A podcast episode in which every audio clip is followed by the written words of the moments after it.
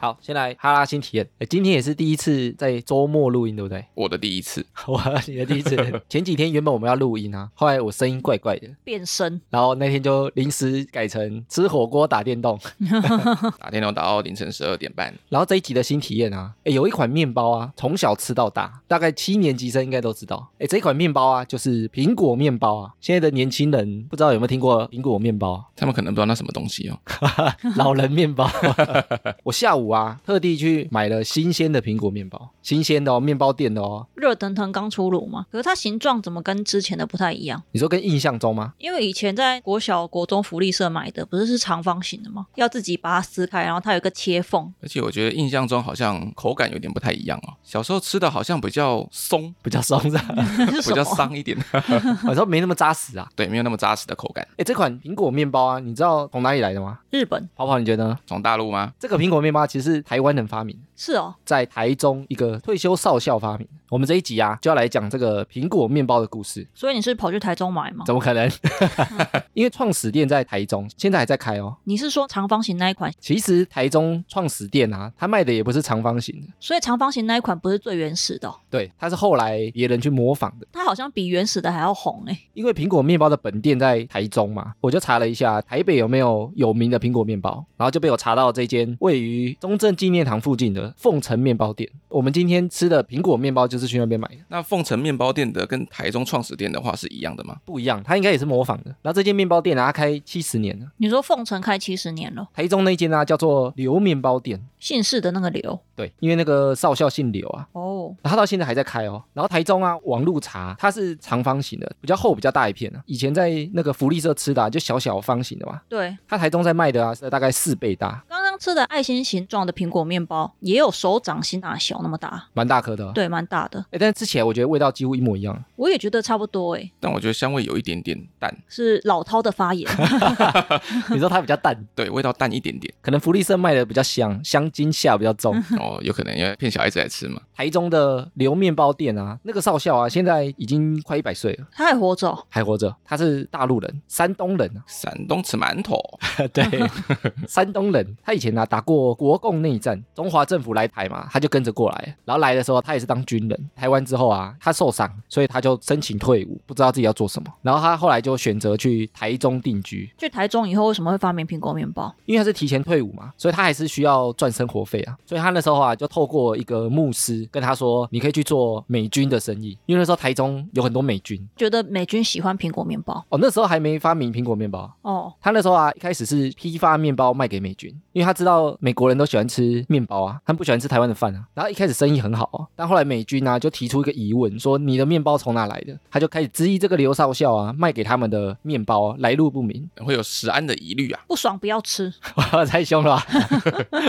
所以后来啊，他就去借钱投资一个面包店，照着美军的规格打造他的面包店，安全啊，食品卫生啊。不过后来啊，中美断交，也被他遇到了，全部的美国人都回家了。那他不就没生意可以做了？生意就变超差的。然后他就想说啊，他以前这些面包客人都是美国军人嘛，台湾人都不喜欢吃。我也不知道他当初在卖什么面包。到底什么面包啊？什么东西台湾人不爱吃，美国人爱吃？台湾人可能那时候比较喜欢吃饭吧。刘少校啊，他就飞去日本考察，看看日本人都在吃什么面包。然后那时候就被他发现一款叫做脱水面包，脱水面包对，就是很普通的面包，然后水分含量很低，没有什么调味。然后他就觉得很不错，拿回台湾来做，很不错的点是什么？可能很便宜。哦，成本很低，对，就是便宜好吃啊。后来回台湾之后啊，他就推出脱水面包。听起来很不怎么样哎、脱水面包。哎，没错啊，结果卖超差的。比原本更烂这样。对啊，你去面包店，然后如果看到一个东西叫脱水面包，会想买吗？其实它面包不错哦，但是很多人都不买。所以他是想说要改名吗？当时啊，台湾比较苦，然后那时候有一个很高级的水果就是苹果，以前听老人家说，苹果只有在生病的时候才吃得到。然后或者是有钱人在吃的啊。然后那时候还有一款饮料很红，叫做苹果西达。那时候就有苹果西达了。有，不过那也是加香精的啦。他就灵机一动啊，把脱水面包改名叫做苹果面包。然后结果你知道怎样啊？他没有加苹果，这么奸诈，所以其实正统的苹果面包啊，其实包含现在的苹果面包啊，其实都没有加苹果。哎，你们知道吗？我有这么感觉，因为它根本就没有苹果味啊。苹果面包其实只是名称而已。它甚至不像蜂蜜蛋糕，因为蜂蜜蛋糕虽然没有蜂蜜，可是它有蜂蜜味嘛。苹果面包完全没有苹果味。所以小时候也想说，为什么苹果面包？苹果到底在哪里啊？我一直以为那是一个牌子。结果他就用摊车在卖苹果面包，就一炮而红，全台湾很多面包店都开始模仿。我们小时候在福利社都吃得到，对，小时候很红哎、小时候都是量产的、啊，被大公司拿去做啊，比如说统一面包啊这种之类的。苹果面包啊，其实只用小麦胚芽粉还有鸡蛋去发酵而已，就做得出来了。就哦原料很简单啊，成本其实很低。我记得小时候买的时候也很便宜啊，一包大概十块而已吧。小时候我记得一片好像才一块钱左右。艾明是民国五十年代的人吗？我是说一片啊，里面可能有十二片啊。哦，我想说你一片一片买，对啊，然后哎、我们那时候的一碗面就是一块钱，他一开始制作灵感啊，其实就是国军的军用口粮，方方正正小片的那是什么？你们两个都吃过吗？军用口粮，哎，应该有吧？有当兵吃很多，饼干还是？干干的饼干，然后没什么调味，所以两个很像吗？呃，形状很像。颜色有点像，然后上面都有那个小洞。哦，对哦，还有戳好几个小洞，不过那好像是让它为了蓬松用的。对啊，后来这个刘少校啊，因为做了这个苹果面包红了啊，他也想说要跟上潮流啊，就一直改良。其实苹果面包是第一代而已，第二代啊叫做黑苹果，黑苹果，这我真的没听过哎。加入黑糖在苹果面包里面，所以第二代没有红起来，可能只有台中人吃过啦。有吗？台中人来回应一下。后来也有推出第三代叫做酸苹果，加入酸菌。哦，想说它加入醋哎，好像 第四代是用美国红麦把小麦面粉换掉，原料变了，这是第四代。第五代啊就叫做真苹果。真苹果，真的加苹果，对对对，真的。终于还真的就卖苹果。现在去台中的流面包店啊，可以买到真苹果，就中间有苹果馅的。是这五代都买得到吗？可能啊，我不知道其他买不买得到。哎、哦 其实苹果面包小时候真的非常红、哎，红到很多东西都拿它代替。比如说像以前拜拜的时候啊，有些人不想用真的三牲，就是牛猪鸡，他就用苹果面包做成一只很像猪的形状。你有没有看过？哎，有哎，我有看过这个东西哎。哎，我不知道那是苹果面包做的，哎，那就是苹果面包做的很大一只猪啊，做法跟原料长得一模一样。然后以前女生啊，不是有些人会把那个卫生棉也叫做苹果面包。哦，就是方方正正的，这我还真的没有听过。是哦，其实刚刚吃那个凤城的苹果面包啊，其实我觉得偶尔吃还不错，单纯的味道，然后又很便宜。很好吃啊。凤城卖五颗六十块，那台中呢？台中卖四片六十块，这样算还蛮贵的，哎，不过它很大一片呢，它一片就是以前的四倍大欸。今天的新体验啊，就是回味一下这个苹果面包啊，因为我听说刘面包店在台中算蛮有名的老店，不晓得我们台中的听众啊有没有吃过这个创始的苹果面包？会不会结果观众回复说根本没听过？根本没这家店。这只是一个传说啊。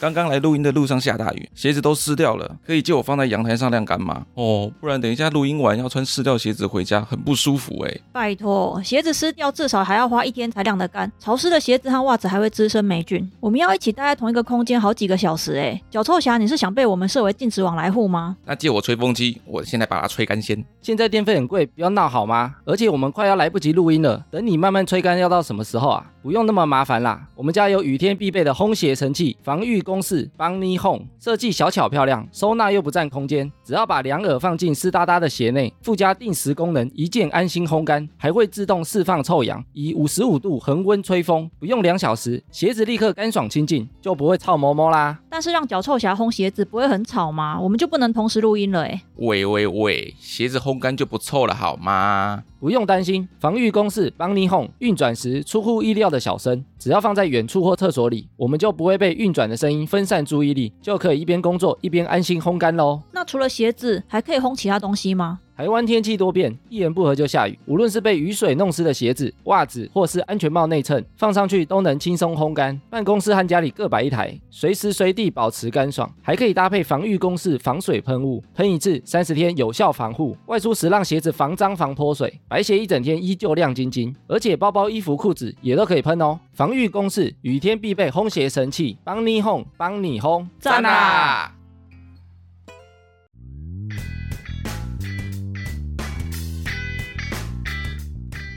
闲闲没事的多养，别忘每周充能量。欢迎收听哈拉充能量，我是艾米。欧啦，我是跑跑。我是常见人，哎，前阵子有个新闻啊，我不知道你们有没有注意到，台北市的一兵要迁移了。一边是板桥这个吗？不是啊，台北市哎，在荣兴花园那里啊，对，民权东路就在那个行天宫旁边啊。哦，你是不是不知道？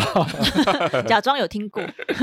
那边有一个殡仪馆呢，你知道吗？你说行天宫旁边没有啊？每次就只是去拜拜而已。它被视为是台北市啊最大的嫌恶设施，很讨厌的设施啊，大家都不希望它在旁边。感觉在旁边会影响房价的问题。一兵要搬走的这个话题啊，在那边也吵得沸沸扬扬。其实这个话题已经讲很久了欸，你说已经讲好几年了。对啊，但是一直没有地方可以换，对啊，要搬是要搬去哪里？就是没地方给你盖啊。你要盖在哪，那边的人就会抗议。那当初一兵为什么会决定盖在市中心里面呢、其实当初他在盖的时候啊，那边附近都是田，哦，以前没有人住啦，对，以前那边完全没有人住，哦，所以就以前那个年代，那里还是郊区。超级郊区、超级偏远的。后来是因为一直都市发展啊，那边变得很热闹，所以其实去买那边的人啊，都知道那里有殡仪馆，不是后来才搬去的。结果现在在开始骂来骂去。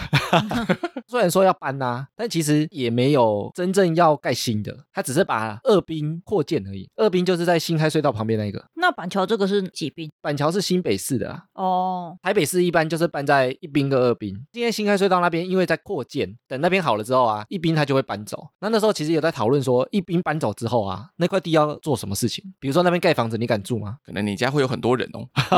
很热闹。当初有一个市长候选人啊，他就有提出说，把那里盖成小地堡，你说第二个地堡，专门出租给年轻人，年轻人阳气比较重，不怕。做成类似公仔啊。因为那块地是台北市政府的，如果说真的盖小地堡，你敢住吗？我觉得有点嘎嘎。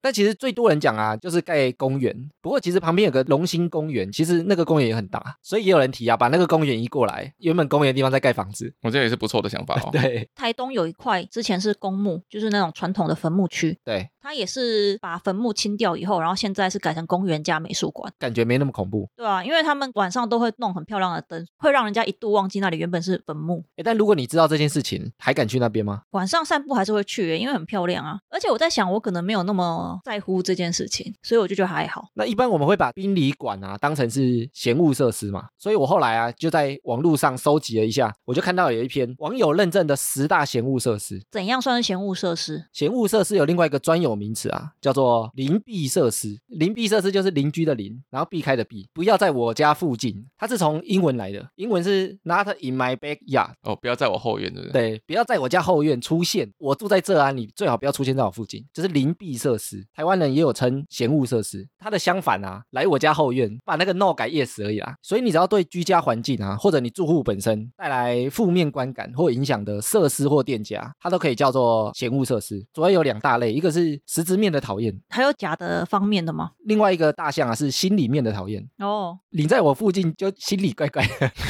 不一定是真的有造成什么影响，但是我觉得心里怪怪的。然后实质可能是吵啊、脏啊之类的。然后我就找到这一篇啊，网友票选的十大嫌恶设施，我们就来讨论一下这些东西，我们自己有没有住在那附近过，然后我们对他们的看法是如何。然后有些东西甚至我觉得不是这么糟。所以有些你觉得住在附近也不错吗？没错，网友认证的十大嫌恶设施啊，第十名就是传统市场、菜市场、夜市。诶，艾米，你不是老家就住在那个菜市场附近，哎，我家住离菜市场超近的，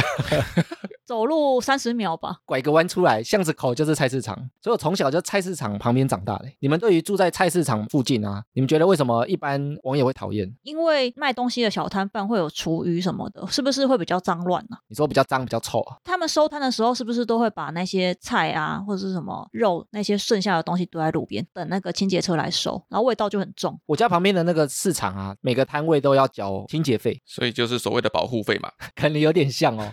晚上的时候后啊，他们只要堆在路边，垃圾车都会来收，因为每一个摊位都有缴那个清洁费。以前小时候，我家旁边菜市场啊，我最讨厌有一摊卖鸡的。为什么？以前杀鸡的啊，不用统一在一个地方杀，可以在菜市场里面杀。哦，我觉得那还蛮可怕的诶。所以以前啊，小时候我经过那里啊，嗯那味道超重的。以前有一个大的热水桶烫鸡的，去毛啊，然后把它不知道怎么弄的，反正就超恶心的。哦，我小时候在菜市场很喜欢看人家杀鸡，为什么？因为每次我妈骑摩托车载我去的时候，她就车会停在某一个地方，乖乖在这里不要走哦。然后往对面一看就是杀鸡的那个卖鸡肉的地方，对然后我就可以把整个流程都已经记起来。他以前很多活的鸡会堆在旁边呢。对啊，在那个鸡笼里面呢、啊，对，然后有一个滚水的去毛啊、烫啊，然后那个汤汁啊、血啊，全部都流的整地都是，那个味道很重诶。超级重，超恶心。然后后来啊，他们现在鸡都是统一有个集中处理的地方，有一个集中的屠宰场，对，电宰的啊，所以他们菜市场啊就不能现场杀鸡了，这样小时候就让我失去乐趣了。我们是不是不能惹跑跑？好 好可怕！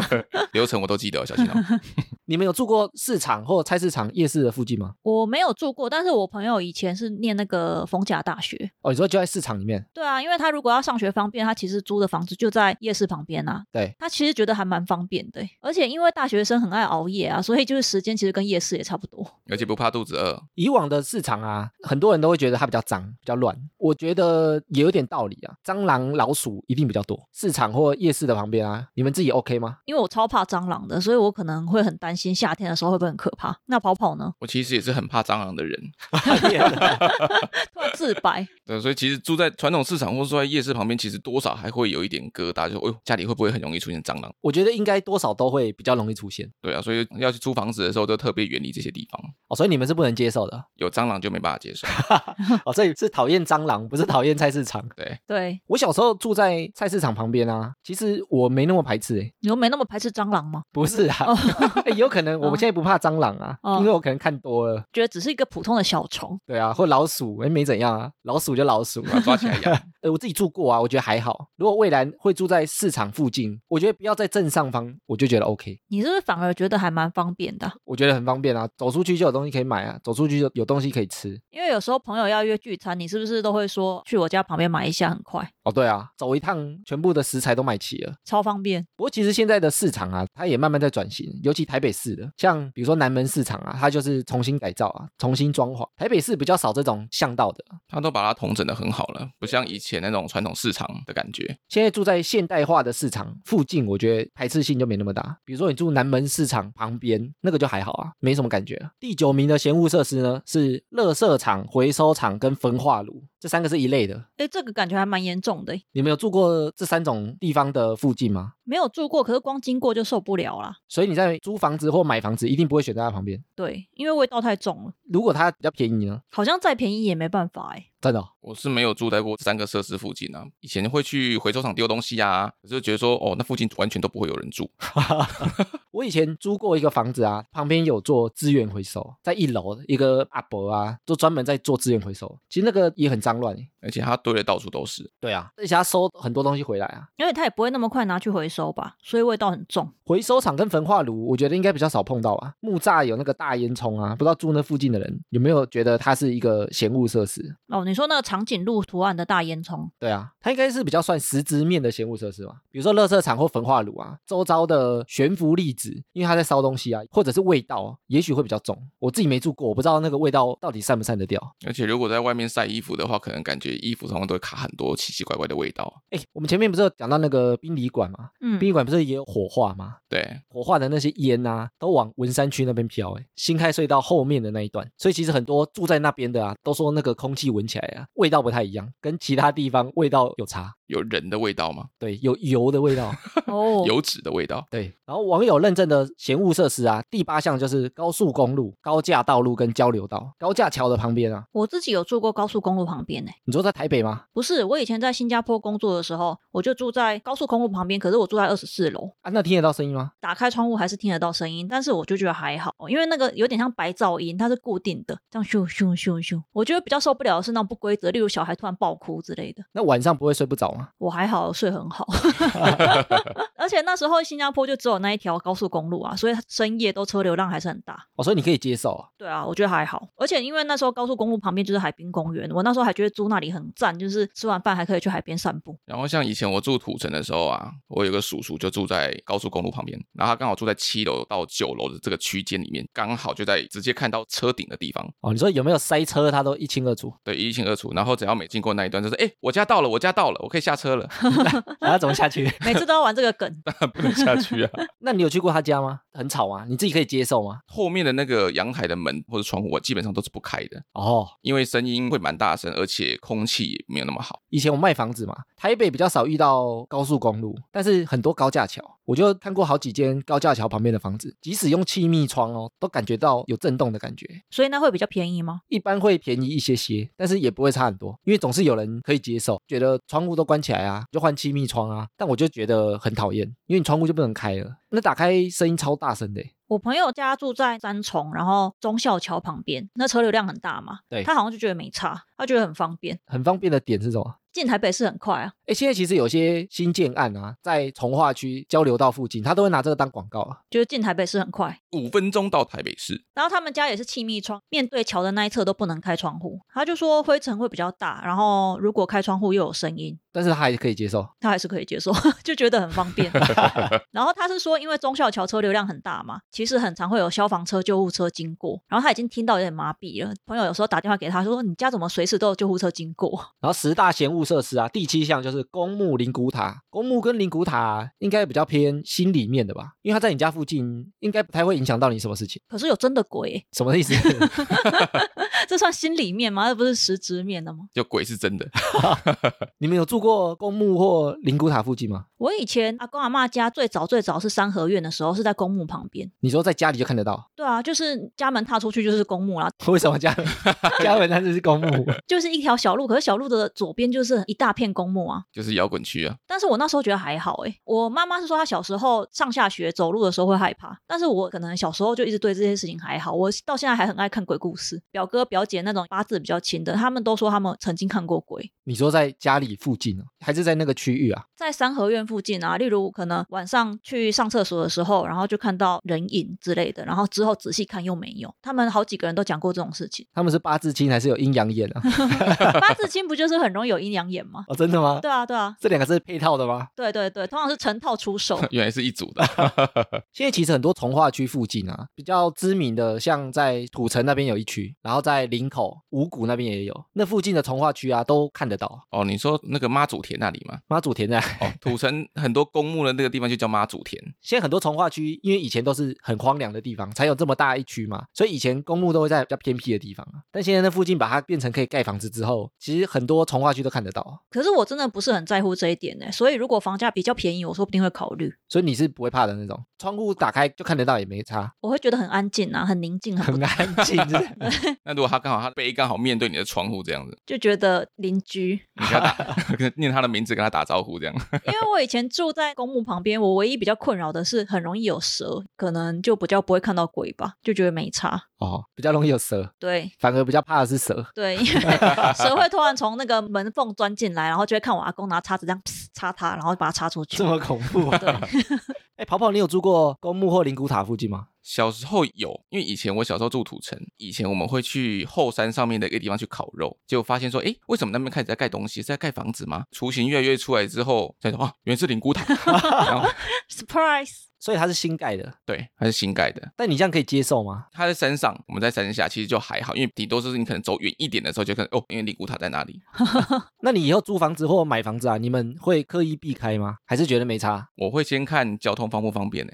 找交通，我好像完全没差哎、如果比较便宜，还可能会因为这样就买了。哦真的、哦。对啊，因为我觉得人本来就会死，诶现在其实殡葬管理条例啊，已经不能新增新的公墓地了诶，它只能变少，它不能变多。可是人一直死掉怎么办？所以现在都在推火化啊。哦，你说不能建公墓，但是可以建灵骨塔。对，公墓地越来越稀有了，或者是火化之后可能就剩一个骨灰坛啊，他就可以把它埋进去原家祖坟那边啊，他可能还有很多空位可以放啊。比较省空间呐、我后来有看一下比例哦，现在台湾的土葬率啊，其实超低的，已经不到百分之二了，大部分百分之九十八都是火化。因为土葬的话，扫墓也很麻烦呢。你们有扫过土葬的墓吗？我有，我家也是土葬的墓哎，拔草还要压那个黄色的纸，超级麻烦。对啊，不过他们现在有时候会用那个除草剂啊，或者有些会用一把火把全部的草都烧掉。这就是为什么那个扫墓的时候一堆火灾。而且我后来查到啊，现在的公墓七到十年之后啊，就要把它移到灵骨塔欸，那个地区你要空给下一个往生者使用。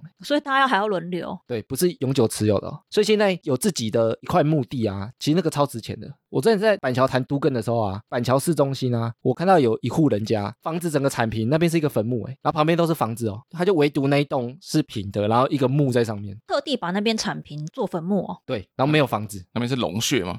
我不知道，旁边都是盖房子的，他就在正中间，那些人回家就会经过，啊，还是因为它是机灵地，所以那个，哎，没有没有，它是真的一块类似透天的地，二三十平，其实蛮大的。那我觉得真的是龙穴哦。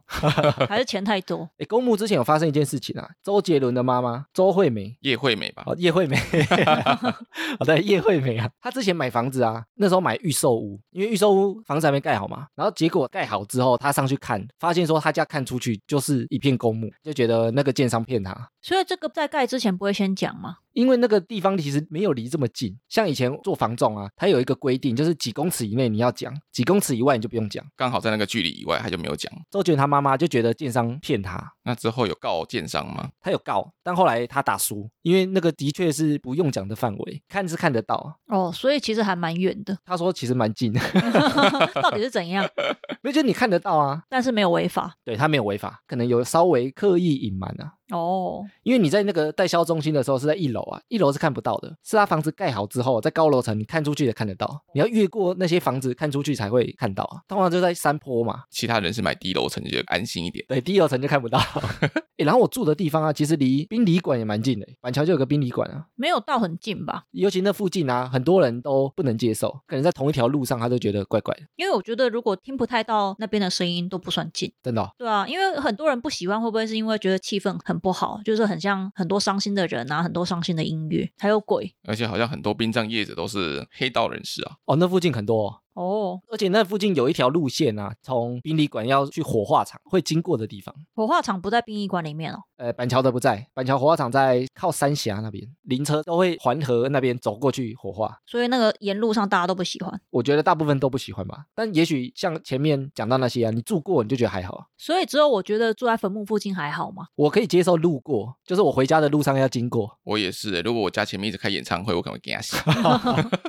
十大嫌恶设施啊，第六项是加油站或者是瓦斯行、瓦斯槽，感觉比较危险。这感觉就心灵层面的它也可能实质的啊、爆炸之类的啊。爆炸就是实质的，但还没有爆炸前就是心理层面 诶，但加油站也有一些实质的啊、比如说它空气中有那个汽油味，啊。哦，那很香哎。很香啊。你确定吗？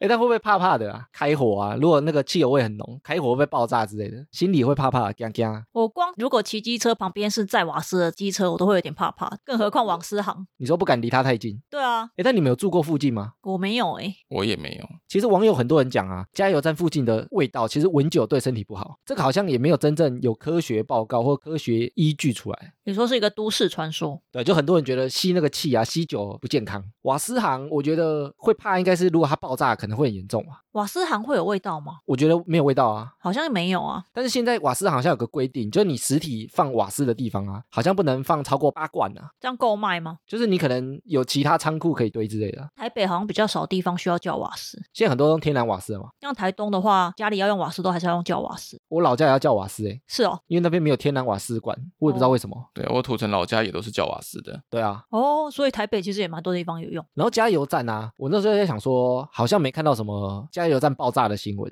想了一下，好像没有。那结果一查，哎，好像也蛮多的，很多吗？你说的是台湾吗？台湾啊，但是我没有查到整个爆掉的，哦，你说很像小气爆，但是没有很严重。对，或者是会有那个喷嘴孔啊，火花冒出来之类的。然后住加油站附近的网友啊，他说还有另外一个问题是，很多摩托车在那边等，或者汽车在那边等，空气污染或者噪音很多。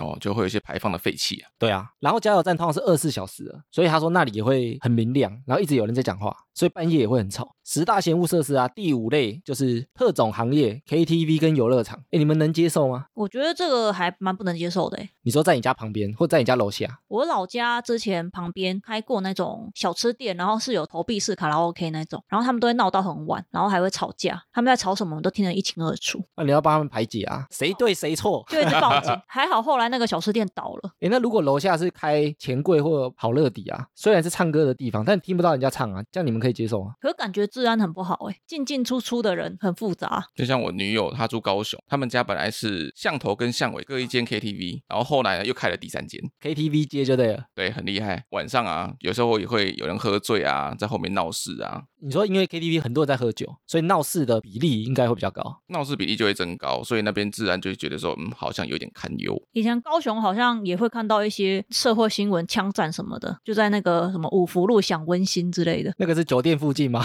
不是不是，就是 KTV，哎，三重有一间 KTV 啊，它就在正义北路上面，随时都有警察在那边站岗哎。为什么？里面有好兄弟吗？因为三重是好兄弟的故乡啊。很多人说啊，角头啊，或者都在那边瞧事情。他们去唱唱歌就在里面瞧事情，然后那个警察几乎是二十四小时站在门口，警车也永远停在门口，还是那边直接就变警察局了。警察在聚会的地方。其实你这样看着啊，或者经过啊，你就觉得气氛有点紧张。所以如果我自己住在附近啊，因为我觉得警察很容易去嘛，可能临检啊，或者是夜店之类的，我自己会觉得蛮紧张的。虽然可能没发生什么事情，但警察常出现，我就觉得怪怪的。不会觉得很安全吗？不会。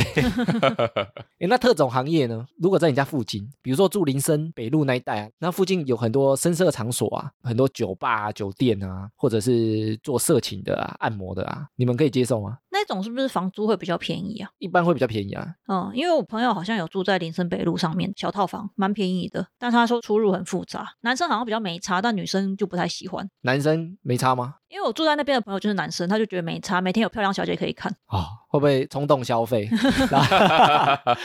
太正了！马上约他去唱歌，有没有？我自己是觉得，如果是酒吧的话，我是可以接受了。你知道楼下就酒吧，哇，好棒哦！我们这样也会花太多钱呢。没关系啊，可能会有 VIP 卡、啊。哦你这样可以省计程车钱，没错你，喝醉直接上楼，计程车钱可以多喝一杯哦。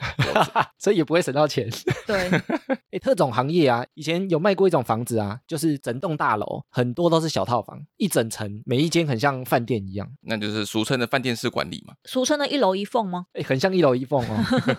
很多小间的啊，听说里面都是租小姐，你说小到可能只够放一张床而已，就是小套房的规格。然后他们小姐就会租一间一间的，就是会有人打电话跟他说你去几号几房这样，他就是一般住家，但他们就会在那种一整层都是小套房的，一层可能有二三十户的那种。你是去卖房子还是去消费啊？我是卖房 子，哦，哎，那个房子很小哎，那个房子室内大概五六平而已，所以有人买吗？有人买啊，你买来出租很划算啊。以前那个一间才三四百万而已欸，其实我刚来台北的时候，第一间租的房子也四平而已。那你那个是自己隔出来的吧？对啊，就是那种很像老公寓，然后隔成好几间那种分租套房。哦，但我看的那种是有点像住办混合大楼，一整层就是超多小套房。哦，那、其实很多住在那里面的啊，都是做色情的，然后他们也好像都司空见惯。你真的不是去消费的哦？我真的不是、欸不过我有查到啊，有些房东啊，他们讲说他们特别喜欢租特殊行业的，尤其是八大的。为什么是有什么好处吗？八大的啊，通常租金租的比较好，因为他们很难租房子。如果被人家知道他在做这个，所以他会付比较高的租金。房东的收入会比较好。对，然后他们做色情的收入也不错啊，所以他们比较少欠房租或者交不出钱，所以有些房东特别喜欢租他们。然后我那时候就在想，那为什么房东可以接受？他说其实很多房东啊，他本身就是做八大的，哦，他可能本来就是妈妈桑之类的。对，所以他们就很喜欢租给他们。哦然后他们做起也很像啊，所以你看，其实有些人他反而是可以接受的。然后下一类的闲物设施啊，就是宫庙、神坛或教会。教会应该还好吧？教会应该还好，但教会会不会做礼拜或者是有活活动的时候也会很吵啊？但他们外面好像也听不太到里面的声音呢、哦，宫庙之类的比较会给人吵的印象。宫庙还有烧香啊，会一直有那个香的味道。而且当神明生日的时候，可能就会很嘈杂，哦，你说他们会办活动，会有可能绕境啊。宫庙会不会也有心里面的影响？住在旁边怪怪的，不会觉得很有安全感吗？神明会保护他吗？你这种怕鬼的，不是就要住在那？我有说我怕鬼啊，你看起来很怕、啊。我怕鬼是好好啊。哎，你们有住过宫庙神坛附近吗？我土城老家巷头巷尾刚好都有一间小宫庙，你土城老家怎么附近什么都有？那就是比 比较郊区一点嘛。很合理啊，有宫庙，然后灵骨塔。对啊，刚好一组的有没有？那你会觉得很吵吗？吵就是我刚刚讲的，可能神明生日的时候啊，办活动的时候，对，就会比较吵，就从巷头，然后哦哦哦哦到巷尾，然后哦哦哦就出去这样。而且他们很容易，比如说放鞭炮啊。哦，对，放鞭炮声音很大声。对啊，他们很喜欢放鞭炮，也不知道为什么，然后我有个朋友，他是三重人，三重不是很多宫庙吗？超多的。不过我朋友刚好很喜欢宫庙文化，所以他很开心。所以他是八加九嘛，没有，是一个女生，哦可爱女生你知。道他喜欢的类型也是八加九，这就可能。也不是哎、只是他就说他其实小时候住在庙旁边，然后公庙那种游街什么的，他都觉得很好看，很喜欢凑热闹，看人家起鸡什么的都觉得很有趣。所以他住在公庙旁边，他反而觉得很开心。对啊，而且他说他也不排斥那个烧香的味道，他说其实觉得香香的。哎，那个烧香会不会蚊子比较少啊？蚊子都不想靠近。然后他说每次节庆活动啊，其实长辈都会去参加，都会办流水席，长辈就会认领一桌，然后他们就会跟邻居的小孩一起去吃，所以就是童年快乐的回忆。所以是非常开心的。对所以他们以后买房子可能要选公庙旁边。哎，我家附近有个小庙啊，他们很常办活动，比如说拜拜，然后小时候都会有那个街头电影院，你们有没有看过？街头电影院我好像有看过呢。因为他们就会搭一个舞台，要演戏给神明看啊，有有有，我家附近刚好前阵子就有那个霹雳布袋戏，就会朝向神明供奉的地方演舞台剧啊，或者是寡喜啊。以前他会拉一个超大的布幕，那边播电电影。然后我有个朋友啊，是另外一个人，然后他也是住在公庙旁边。他觉得好处是大考前都不用特地去拜拜。他说，因为自己是神的邻居，就会受到庇佑。但有这样吗？但那个人的确是高材生，就念很好的学校，说不定有用。刚好旁边是那个文昌帝君才有用吧？对啊，有网友说啊，他以为住在庙旁边会好运，结果他住了之后变超衰了。为什么？这个我特别查原因哦。他说，如果你要住公庙啊，不要住它的正前方跟正后方，哎，傻掉吗？住左右还好。那不是就是跑跑他家吗？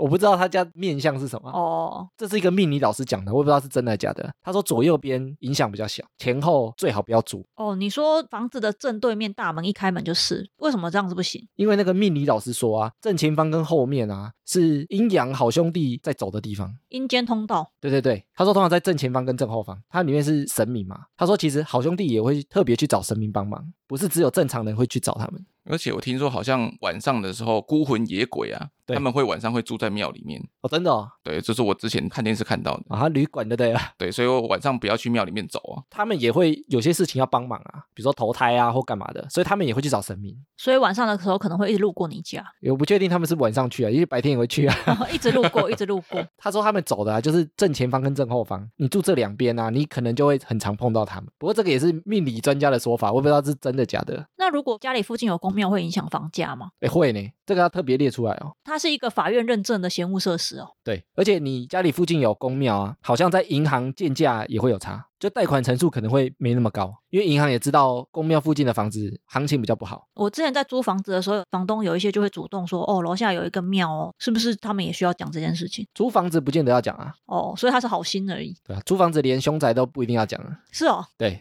好可 怕。可以不讲啊。哦，但你如果问他，他说谎是另外一回事。他说谎就有法律责任，对对对，但是他可以故意不讲。技巧性的避开。还是装傻呢？十大嫌恶设施呢，第三类是警察局、消防局跟医院。这个一般人通常不会很喜欢在旁边吧？不会觉得很方便吗？怎样很方便？去医院很方便。对啊，就是看病很方便啊那啊。去消防局方便吗？然后在警察局旁边就感觉很安全，所以你会觉得住警察局旁边比较安全？因为我老家的对面就是消防局啊啊，现在已经拆掉了，但就是我小时候一直到国高中前面一直是消防局，那他们出勤的时候啊，那个声音应该超大的啊。但是因为住久了就是会麻痹，会听不到，而且觉得很安心呐、因为我们是正对面，通常在那个停消防车的上面会有一个很像哨亭的地方吗，是一人少亭吗？我就知道你要讲这个，就是一个很像玻璃小房间，然后他会看得到外面。哦，说他们执勤的时候，可能看就是看外面了。对对对，因为那边就会坐很多执勤的那个消防员，然后他们就可以看到我们家这里。哦，所以你说安全是小偷不敢偷你们家，对不对？因为正在偷，对面就直接来抓了。我来过垮哦。真的是过个马路就到。警察局有网友说，他觉得好处就是安心，嗯，跟我讲的一样。不过坏处通常就是声音很吵啊。其实住久了真的会麻痹。然后也有人讲，警察局出入可能就是一些肇事分子啊，或者他可能有什么问题才被抓去嘛。所以他出来的时候，那附近有时候也会比较多怪人，做完笔录出来之类的。然后迷路不知道去哪里有没有？对啊，就刚好来你家前面了，你就会很容易遇到啊。哦，这样比起来，好像我家以前那个消防局这样还比较 OK 一点。消防局有些网友说啊，觉得住消防局对面，他房子的火险就不用买了，失火赶快来，马上冲过来灭，两秒就到了。而且以前那消防车会停在我家前面啊，然后我们就会跑上去玩。可以这样吗？我不知道，它那个车子旁边会有一个很像旋转的那种，你只要旋转那个把手，就会发出那个警鸣声，然后。哦对对，我们都跑去偷玩，然后转了，然后再跑掉。哦，你说他那个不是电动的，对，就传统的是用手摇的。转了才会有那个哦的声音对。对对对好像，以前小时候卡通看的那个有没有？超好玩用转的。对，用转的就好。如果住医院附近呢，有些人他比较排斥，一个是救护车的声音嘛，然后另外一个就是那边跟生死有关，所以有些人会觉得怪怪的。我妈妈本来就是在医院工作，我从小就在医院长大，我觉得还好，不是那么排斥啦。所以说，如果买房子旁边是医院，我可能也不太会排斥，甚至如果便宜的话，也会这样就买。然后你就是便宜挂的啦。对，便宜挂。哎，但你要想啊，它为什么会便宜？因为有些人会讨厌啊，所以它才会便宜啊，所以一定有什么缺点啊，所以他看准了这个市场啊。好不好？专买便宜的，对我吃的开，所以没关系。所以可以接受，反而变好处。对啊，比如说像林口长庚周围那边房价其实蛮高的，很多长辈会觉得，因为他们可能比较常固定要回诊嘛，所以他们觉得住附近比较方便啊。哦，回去看医生很快。对啊，年轻人就觉得不是那么常上医院，像我就觉得不要住附近好像比较好。你是因为觉得可怕，还是觉得很吵？我是不喜欢吵，哦，可怕哦。又要讲到我那时候卖房子，那时候那间房房子啊，看出去就是急诊室的门口，我就觉得住那边好像怪怪的。哦，你会看到很多受伤啊或生病的人，对，如果你一直盯那边看，我就觉得怪怪的，但我都觉得人本来就会生病和死，所以都没差。对，吃的很开。现在警车跟消防车啊，还有救护车，它那个响铃好像已经有规范了。经过住宅区的时候啊，它可能会不开声音，或者把它用的小声一点。他们好像可以调整，而且好像他们会刻意调整，尽量不要吵到住在附近的人。可是这样子会不会导致于那附近的车不知道他在执勤，就不会让开？所以他可能会按喇叭啊、那不是更吵吗？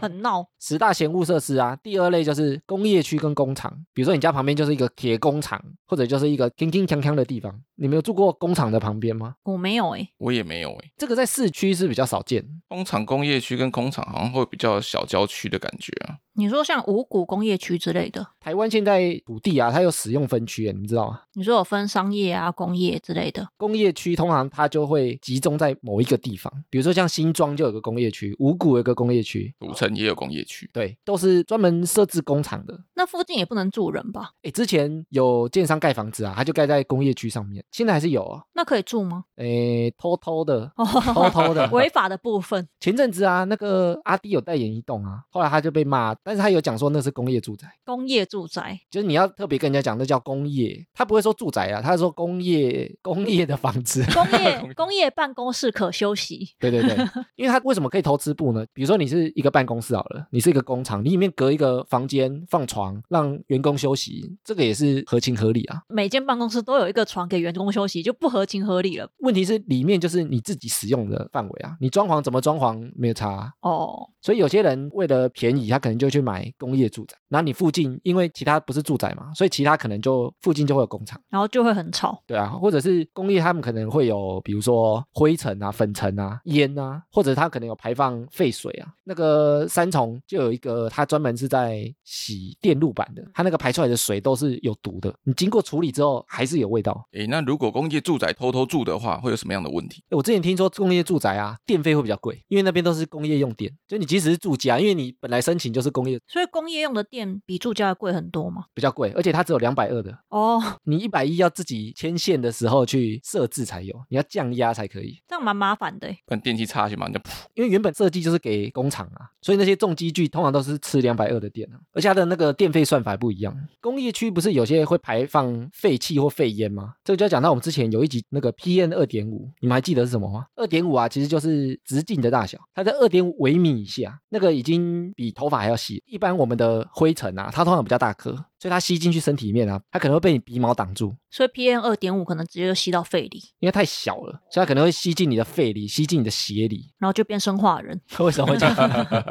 然后网友公认的十大嫌恶设施啊，最后一项就是基地台或电塔，还有变电所跟发电厂。是因为有电磁波的关系吗？哎，你们在台北看得出来那个基地台的样子吗？好像在顶楼才会看到吧？但很多人看到他也不知道那是什么啊，他以为是天线之类的。可是如果是天线的话，也太密集了吧？所以现在基地台的外观是看得出来的吗？看得出来啊，它就会有一只一只白色粗粗的，很像塑胶的东西。看有些大楼上面就会有，但现在有些人会把它避开啊，因为看起来很丑啊，所以他会用一个很像遮起来的东西，灯箱把它整个罩起来。让你看不出来。基地台其实蛮多网友觉得它是嫌恶设施，就觉得住附近啊电磁波很强，会影响你身体。可是大楼如果让人家装基地台，是不是有钱可以拿？一般有钱可以拿，它会有租金。而且大楼里面的那个信号会比较好。讯号我是不确定 就当那一栋下面会不会比较好，不确定。因为我以前打电话问过中华电信，就说，哎，为什么我住十五楼，为什么我家讯号一直那么差？他说，哦，因为我们的信号都是往下打的，所以几楼以上讯号都是弱，这是很正常的事情。哦，所以有些要装那个强迫器，所以现在要期待那个马斯克的新电计划有没有？因为很多人讲它电磁波会影响身体嘛，所以我就去查基地台的电磁波啊。他说其实现在台湾的基地台啊，因为它盖得很密，所以它其实那个强度不用很强，很多大楼上面都有基地台的啊。所以电磁波比想象中还要弱很多吗？他说比你手机跟微波炉发出来的还要弱很多，发出来的电磁波啊是对身体没有什么坏处的。是不是在话术人民？没有，这个有一个标准哦，是真的测量得到啊。比如说，你可以拿电磁波测量仪在你家测测看啊。之前不是会有新闻，就是住在基地台啊，还是电线杆旁边，然后家里的人都得癌症。这个就不确定是不是基地台的影响啊。哦，说不定他们家本来就会得癌症。对，遗传呢？而且他说基地台啊，因为它都是往外面射出去的，所以他说其实正下方电磁波是最低的，家楼上装反而你家的电磁波是最低的，因为它是往外面射出去。哦，是往外打，对，所以你家楼上不给人家装啊，装在别人那边打过来，反而那更强。所以我们要多装一点，把它打回去。对 还有钱可以拿。诶所以你们会在意吗？比如说，如果有基地台业者，他说：“哎，你家楼上我帮你装一根基地台，那一个月还给你钱，你可以接受吗我好像不行呢、因为我就会想到那些癌症的新闻。虽然说没有直接的证据是因为基地台啊，因为电子波，但是心里会觉得怪怪的。我不怕鬼，但是怕电子波。？”而且前面都是以钱为考量，这个反而给你钱的不要。没有啊，你看我不在乎的是鬼啊、医院啊、警察局、消防局这种，其实不会对健康有什么影响。电磁波看起来也没有、对啊，电磁波感觉怪怪的。这个就怪怪的，对，说不定鬼是一种电磁波啊，可是就还好啊。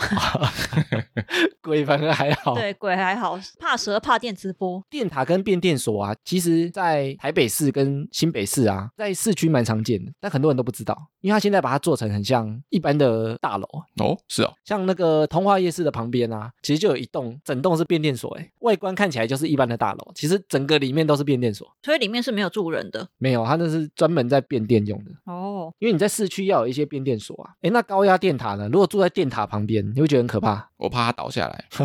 倒到你家。对，那库斯拉来的时候刚好踩下去倒在我家来 不。是应该先怕库斯拉吗？之前不是有新闻说，觉得家里基地台会影响他们的健康啊，他就叫他把它拆掉，然后拆掉之后啊，整个村庄没讯号。那好像是村庄唯一一个基地台，然后被他拆掉。对，然后他们觉得没信号太不方便了，叫他回来装。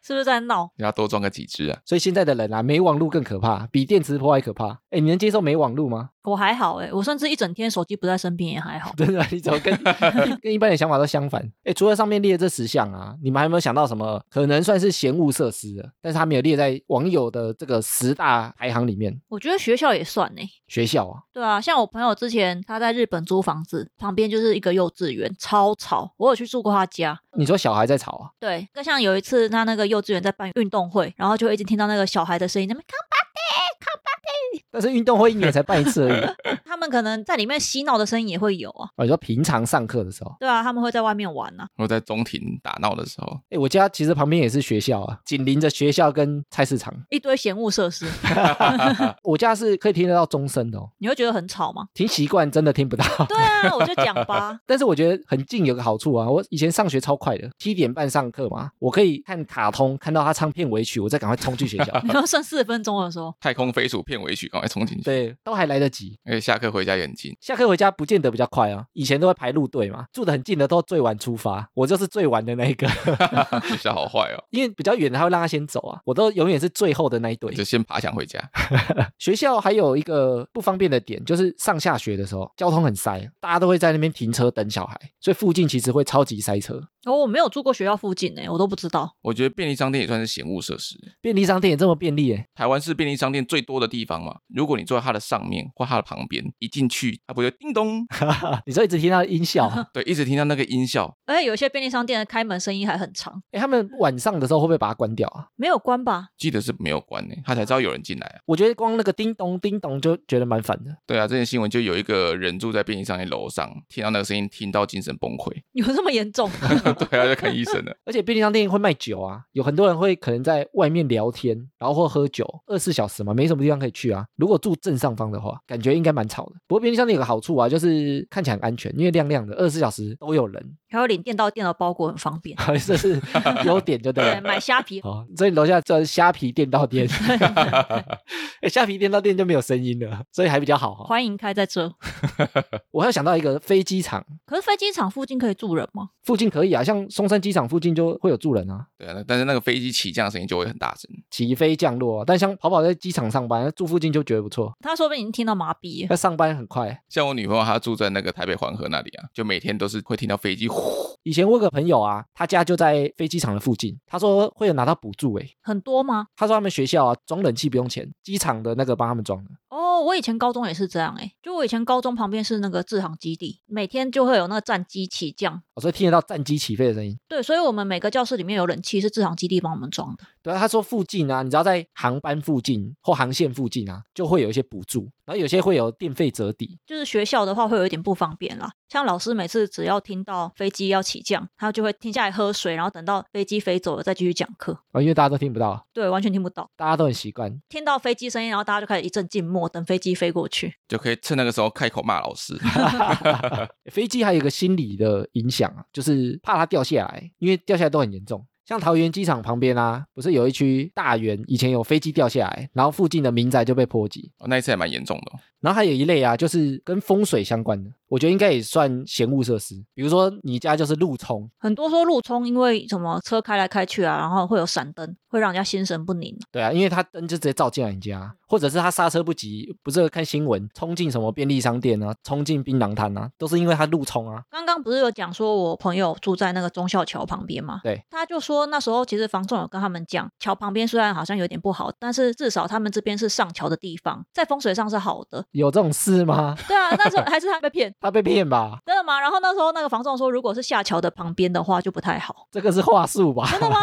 他有去查证吗？我不知道，因为他也没有很熟风水，我也不熟啊。因为一般高架桥啊，它叫做拦腰煞，拦腰煞，对，就是在你大楼的腰间砍一刀啊，因为哦横的一刀啊，对那一栋来讲都是不好啊，所以上下桥没有差。上下没差的，都是不好。都是桥啊。天哪，我真的是世纪之谜解开了。风水有些，比如说像四楼，有些人就不喜欢，四楼就好像死楼但是因为我的那个幸运数字有四，所以我都觉得四楼也还好。哦，所以四楼如果便宜你也可以接受，对 便宜就好了。对，四楼我可以接受而。且像我土城老家其实就住四楼，哦，以前我也住过四楼，我就觉得还好，还好啊。只是要爬楼梯爬比较高。对，真的比较累一点。欸但是我住过六楼，也要爬楼梯。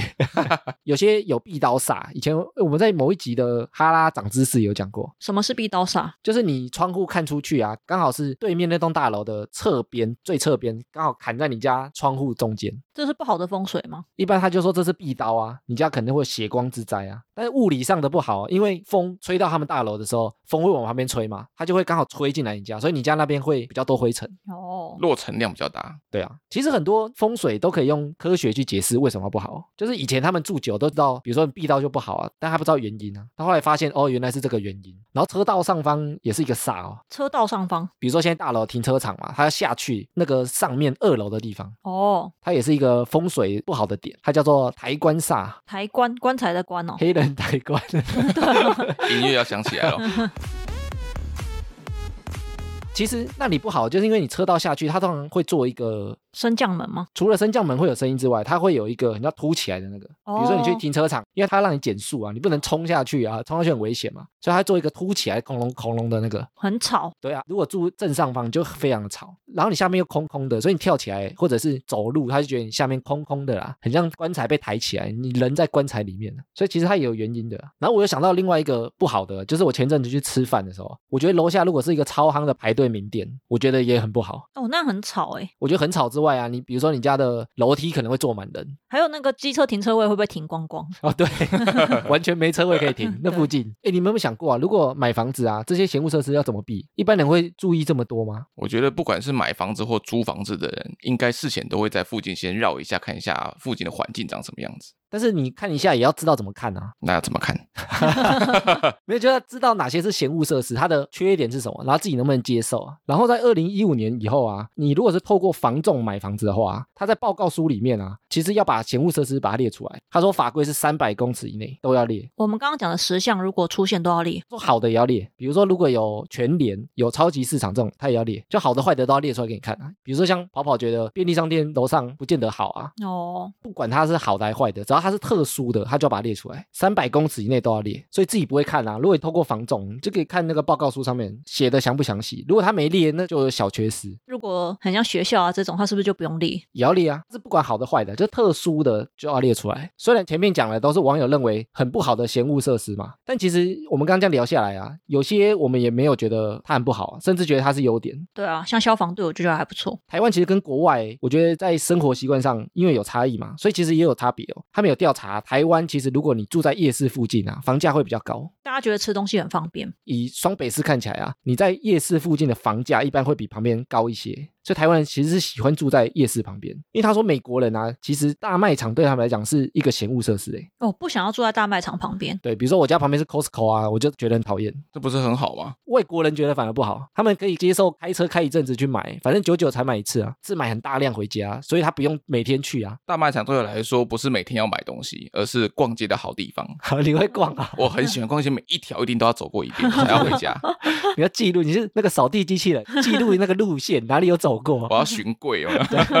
然后我觉得啊，其实这些设施啊，因为它都是必要性的嘛。比如说你一定要热色焚化炉啊，你一定要殡仪馆啊，你也一定要警局，然后市场跟消防队嘛，或者医院啊，这些是一定要有啊。我觉得闲物设施不是单纯看这个东西，不然还要看哪？我觉得重点在距离哦，离它够远就还好，太远可能不好啊。比如说你离学校太远，你可能通勤要非常久啊，它就变成不好的。每个东西啊，我觉得它都有一个距离啊，不是说到底是好还不好。比如说菜市场，可能很多人认为它很方便啊，但是太近，近到你楼下菜市场可能就不好。夜市，比如说我走路五分钟会到，那就变成是一个很方便的东西。嗯，所以我觉得距离才是关键。如果你直接单看那个项目啊，也许你会觉得它超烂的。比如说像跑跑说便利商店，大家都希望家里附近有便利商店啊，但不要在我家楼下就好了。哦，太近就不好。对，因为我是怕吵的人。对啊，所以我觉得关键是距离啊。大家如果未来啊在租房子或者买房子的时候啊，也可以多多注意这些闲物设施，要知道怎么看，跟你距离多远你可以接受。哎，我想到一个闲物设施，哎，是什么？就艾米住的地方。我住的地方。对，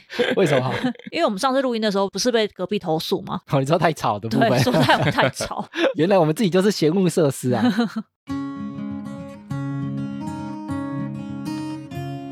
好，接下来听众回复留言，我们先来回 Apple Podcast 五星留言。第一个呢是想要变成正常人，他说想请问主持人，可以找高中、大学的同学聊一下现在的成就吗？我跟以前的同学感情都不是很好，我也不希望这样，我也希望跟大家感情好，但是已经来不及了。现在我人生卡关，失业找不到方向，请问我可以找他们聊聊现在多有成就，薪水多高吗？怎么样问才不会引起他们反感呢？怎么问都会反感，所以你的建议是不要问吗？因为我觉得他自己也有讲说，以前就跟那些同学感情不太好了。然后如果已经出社会了，然后一阵子没联络，突然找他们聊这些，好像怪怪的。哦，你说不是原本就很熟的好朋友？对啊，因为我觉得这种好像很熟的朋友聊才不会奇怪。而且如果不熟啊，他好像也不知道你的个性，不知道你喜欢什么，好像也很难给你很准确的建议。嗯，跑跑呢？如果你过得不是很好，你会想找同学聊聊啊？哦，我跟同学感情好啦，会跟会跟同学一起聊啦。你是会跟感情好的聊啊？他是如果要跟一些当初不是很好的，看他们发展的怎么样啊？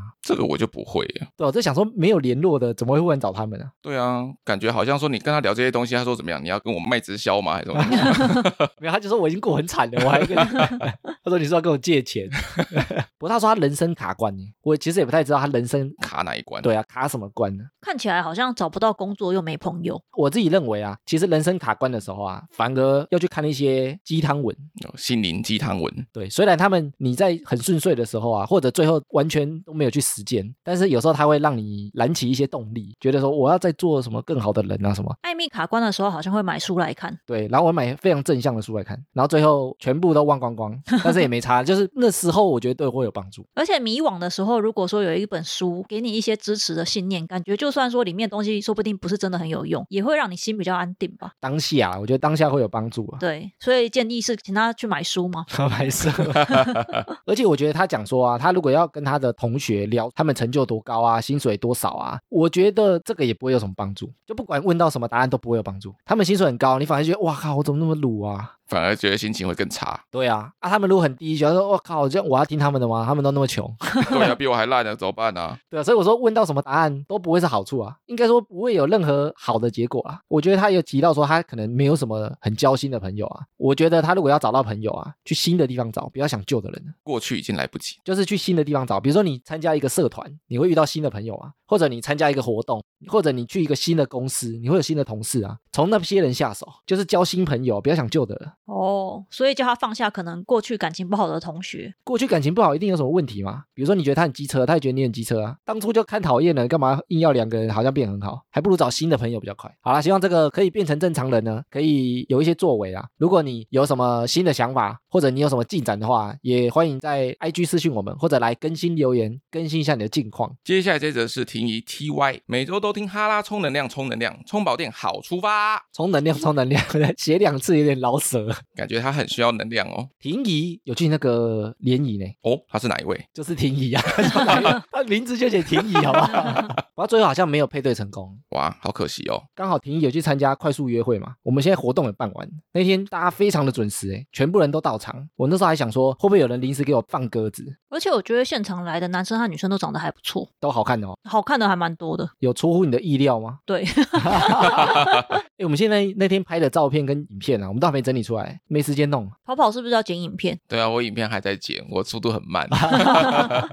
所以之后影片剪好是会放到 IG 上面吗？我们应该看哪些平台可以放啊？我们再给他调整一下。那天其实我是觉得蛮顺利的哦，还蛮顺利的啊，好像没什么大差错。我特别担心的是会有那种社恐怪人，然后来了不聊天呐、或者是对女生做什么不好的事情。我说怪怪男，结果也还好，大家都很正常。那天基本上啊，应该全部都在掌控内啊，会发生的事情我们大概都已经想到了，也没发生什么大状况。水差点被喝完，而且气氛比我想象中的好很多，就大家都很嗨的聊天，甚至有聊到大家觉得哇，会场大家太热闹了吧，有点听不太清楚对方在讲什么，因为大家太嗨了。然后我们也是第一次举办这样的活动嘛，我们的座位啊，其实也顺利的全部都完售啊，也很感谢当天参与的大家。然后有好几组配对成功的啊，后续据我的了解，他们都有去约会，也有跟我们回报，也有可能就会产生新的一对情侣哦。哦，所以他们没有暗扛那电影票，没有，他们都有实地去约会，而且有人非常猴急，隔天就去约会。这么急，好，我也会密切追踪这些有配对成功的啊，然后后续其实他们有一些是互相加赖的，那些也许也会蹦出什么火花，也不一定。很期待后续有发展哦。好了，以上就是本集哈拉充能量。喜欢我们的听众呢，可以到各大播放平台追踪及订阅我们的节目。有 Apple Podcast 的听众可以拉到节目最下方给我们五星回馈，我们会在节目上回复听众朋友。也可以追踪节目的 IG 及 Facebook 来跟我们留言互动。原则上我们每周一固定更新，周四惊喜更新。我是哈拉充能量的艾米，我是跑跑，我是常进人。我们下周见喽，拜拜拜。拜。